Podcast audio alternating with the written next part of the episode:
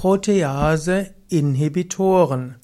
Protease-Inhibitoren sind solche Moleküle, welche die Proteasen, also die Peptidasen, hemmen und so den Abbau von Proteinen verhindern können.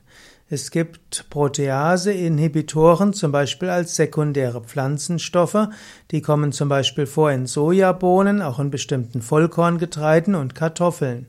Protease-Inhibitoren können helfen, Entzündungen zu hemmen und man sagt ihnen auch nach, dass sie vor Krebs schützen und dass sie antioxidativ sind.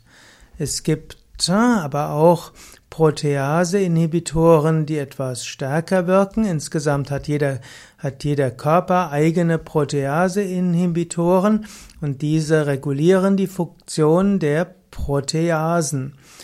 Es gibt äh, darüber hinaus Skorpion- und Schlangengifte, die Protease-Inhibitoren äh, enthalten und die für die Giftigkeit mitverantwortlich werden, sind.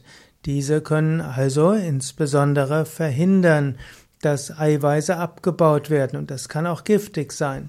Es gibt in der, es gibt die Einarzneimitteltherapie und dort gibt es auch Protease-Inhibitoren, zum Beispiel gegen virale Peptidasen.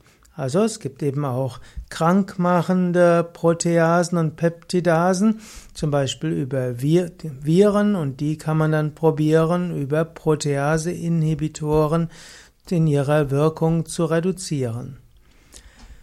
Ja, soweit allgemein zu Protease-Inhibitoren. Also zum einen ist das Inzellgewebe selbst, zum zweiten gibt's das in Sojabohnen und anderen Pflanzen als sekundäre Pflanzenstoffe und diese können eben Entzündungen vorbeugen und es gibt Protease-Inhibitoren als Gifte von Schlangen und Skorpionen und als letztes gibt es Protease-Inhibitoren als Arzneimittel, zum Beispiel die eingesetzt werden bei HIV-Infektionen und HCV-Infektionen.